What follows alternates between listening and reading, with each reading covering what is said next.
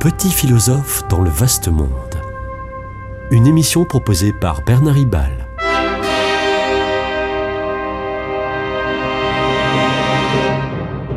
Bernard Ribal, essayiste, agrégé et docteur en philosophie. Nous autres civilisations, nous savons maintenant que nous sommes mortels. C'est ce que proclame en 1919 le philosophe et poète français Paul Valéry. Cent ans plus tard, beaucoup euh, prédisent que plus que la civilisation, c'est la planète qui est mortelle. Et quant à moi, je parlerai plutôt de métamorphose de la planète et de la civilisation. Nous semblons être dans des impasses. Conjoncturellement, l'inflation, la revendication forte d'augmentation du pouvoir de consommer, la dette publique énorme, la, hausse des prix de l'énergie euh, oriente les politiques économiques à initier une croissance économique dont on sait hélas qu'elle s'accompagne de destruction de la, planète. Donc, impasse conjoncturelle, mais aussi impasse structurelle.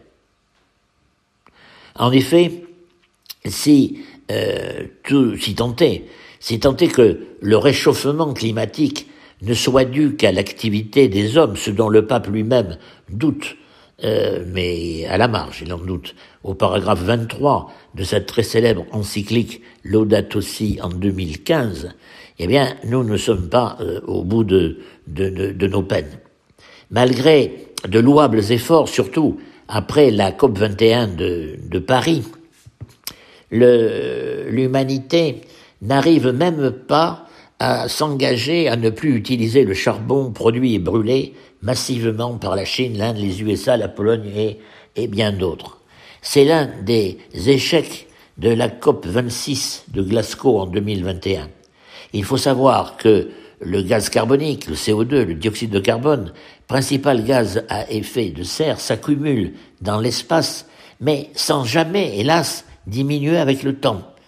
Euh, il s'accumule, mais il diminue jamais.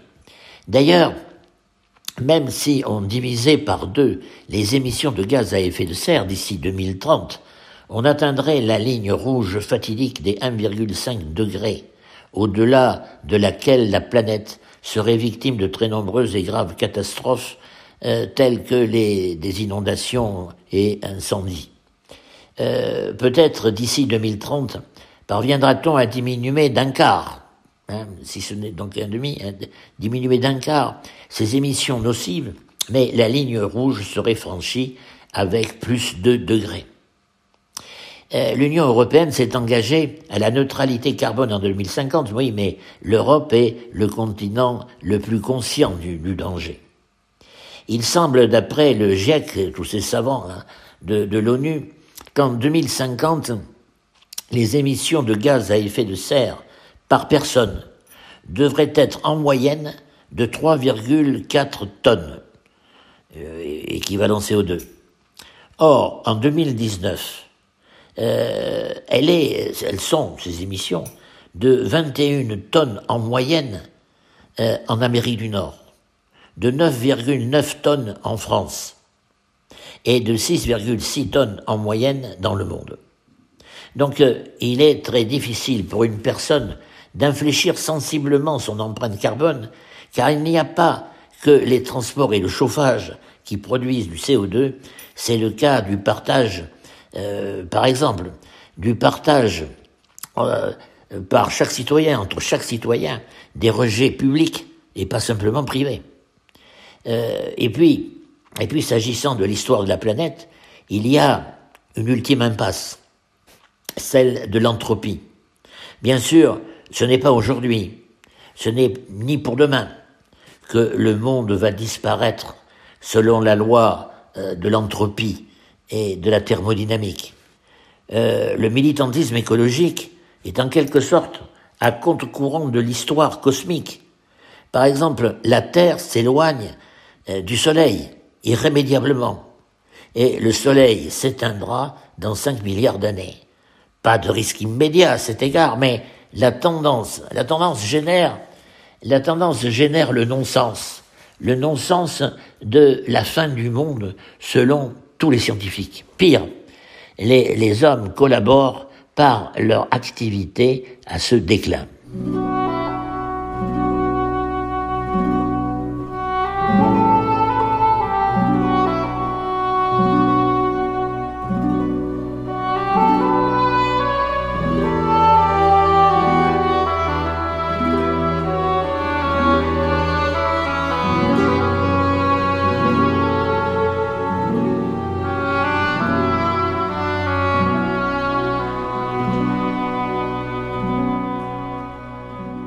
L'univers tel qu'il est est mortel. Dans l'immédiat, il y a euh, heureusement euh, en partie l'essor des énergies euh, non émettrices de gaz à effet de serre. Mais là encore, problème. Les éoliennes sont conseillées, mais aussi contestées, dans les deux cas, par des écologistes, certes différents, mais tous écologistes. Le, le nucléaire pose le problème euh, du, de, son danger propre, hein, euh, intrinsèque, et, et, aussi des déchets euh, radioactifs. Il n'y a pas que les industries qui polluent. En Inde, en octobre 2021, 30 millions d'Indiens sont gravement intoxiqués, alors pas du tout par les industries, mais par des brûlis agricoles, par la combustion de déchets et par les fêtes religieuses hindoues.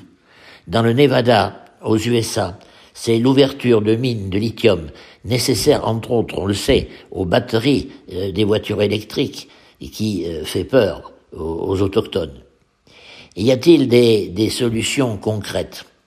Keynes, grand économiste de la première moitié du XXe siècle, a pu montrer euh, qu'un peu d'inflation et des investissements publics sont des atouts, des atouts pour une vraie relance économique. Aujourd'hui, ces investissements publics ne sont euh, pas pour la construction de chemin de fer comme au XIXe siècle, mais pourraient euh, être utiles dans le financement de la transition énergétique, justement. Il y a des projets pharaoniques pour euh, baisser la température moyenne. ça serait bien ça, mais voyons ce qu'il en est. Envoyer par exemple dans la stratosphère des ballons qui eux-mêmes y brûleraient du soufre et injecterait des particules sulfurées. Attention, euh, peut-être refroidissement, certes, mais euh, nouveau grave danger, le ciel ne serait plus bleu mais jaunâtre, et euh, nombreuses perturbations, par exemple des, moussons ou des, ou des courants, euh, des courants marins. Et puis, et puis question clé, qui aurait le pouvoir sur le thermostat de la planète? Nouvelle source de guerre. En revanche, euh, commence à se constituer et à travailler en France et en Europe des commissions d'experts pour prévenir et guérir les euh, inondations géantes et les incendies euh, incontrôlables.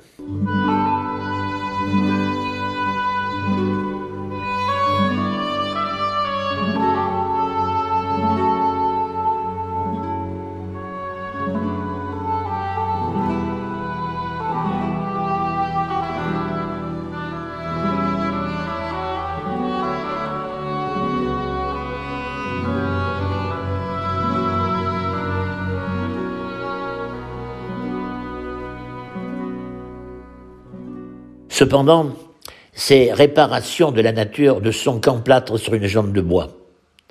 Devant ce constat d'impasse, de difficulté à trouver des pompiers parmi nous tous, euh, qui sommes d'abord pyromanes, ne faut-il pas abandonner Prométhée le technicien euh, acharné, technicien acharné, pour nous convertir à Orphée le poète Malraux, le baroudeur de génie, aurait dit que le XXe siècle serait spirituel ou ne serait pas. En 1977, Malraux publie chez Gallimard La métamorphose des dieux. Cette fois-ci, complète, avec ses trois tomes, le surnaturel, l'irréel, l'intemporel. Trois chefs-d'œuvre de la philosophie de l'art. Sans prétendre reprendre ici cette philosophie, l'intemporel ne touche-t-il pas euh, l'éternité que, que frôle, que frôle la contemplation des choses, telles que Claude Lévi-Strauss l'écrit dans les dernières lignes de son œuvre Triste Tropique publiée chez Plomb en 1955. Je cite ces dernières lignes. La contemplation procure, à l'homme l'unique faveur qu'il sache mériter. Dans la contemplation d'un minéral plus beau que toutes les œuvres dans le parfum, dans le parfum plus savant que nos livres respirés au creux d'un lys ou dans le clin d'œil alourdi de patience, de sérénité et de pardon réciproque qu'une entente involontaire permet parfois d'échanger avec un chat.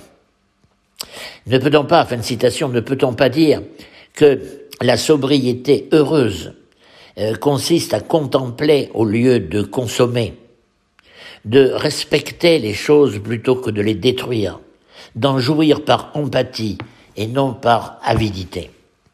Malraux propose aussi l'irréel. J'y vois pour aujourd'hui et demain toute la différence entre l'idole et l'icône que le philosophe catholique Jean-Luc Marion a, a discerné.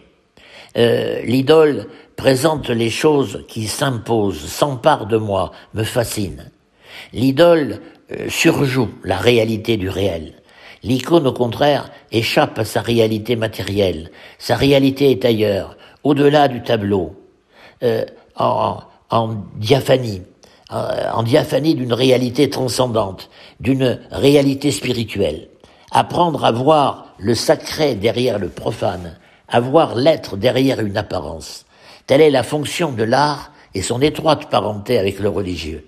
Et Malraux, athée ou agnostique, évoque aussi sa prophétie du surnaturel. Cela me fait penser à Lévi-Strauss qui euh, reprend à son compte en 1950 ce que Marcel Mauss disait euh, du symbole polynésien du mana, euh, symbole que l'on retrouve dans toutes les civilisations euh, sous d'autres sous d'autres vocables. Je, je cite ici ce qui peut en être. Le, ce symbole est de l'ordre du religieux, du spirituel, du sacré, mais ne s'inscrit pas comme élément de d'un ensemble. Euh, c'est une exception, un signifiant flottant, dit Lévi-Strauss. Une valeur symbolique zéro, dit-il. C'est pourtant à partir du mana que, euh, que tout système symbolique et social a du sens. Il est même le sens premier, le symbole originaire, contenant toutes les significations qui se démultiplieront par par le langage. Euh, c'est le mana, ou ses équivalents dans d'autres langues, euh, qui fait de l'homme un homme. Il est, euh, il nous, ce mana, il nous décolle de la viscosité des choses, des choses de la nature, pour nous exalter à traverser le miroir. Oui, le monde va vers la fin du monde, mais cette fin est une métamorphose glorieuse. L'Apocalypse, c'est la révélation divine. C'était Petit philosophe dans le vaste monde, une émission de Bernard Ribal.